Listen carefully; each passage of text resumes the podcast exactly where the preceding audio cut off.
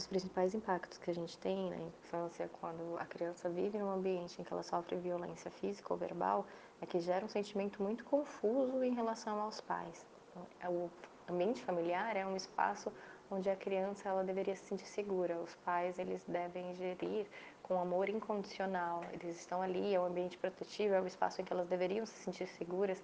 Então abrir um espaço para uma ambivalência entre esse sentimento de amor que existe, eu amo os meus pais, mas também existe agressão. Então confunde muito a cabecinha da criança do que é esse amor e de que tipo de amor eu posso aceitar. Eles me amam e eles me batem. Então a violência ela é legitimada quando se existe amor também. Então a gente ensina uma forma de amar para essas crianças, um referencial de amor que pode ser muito deturpado.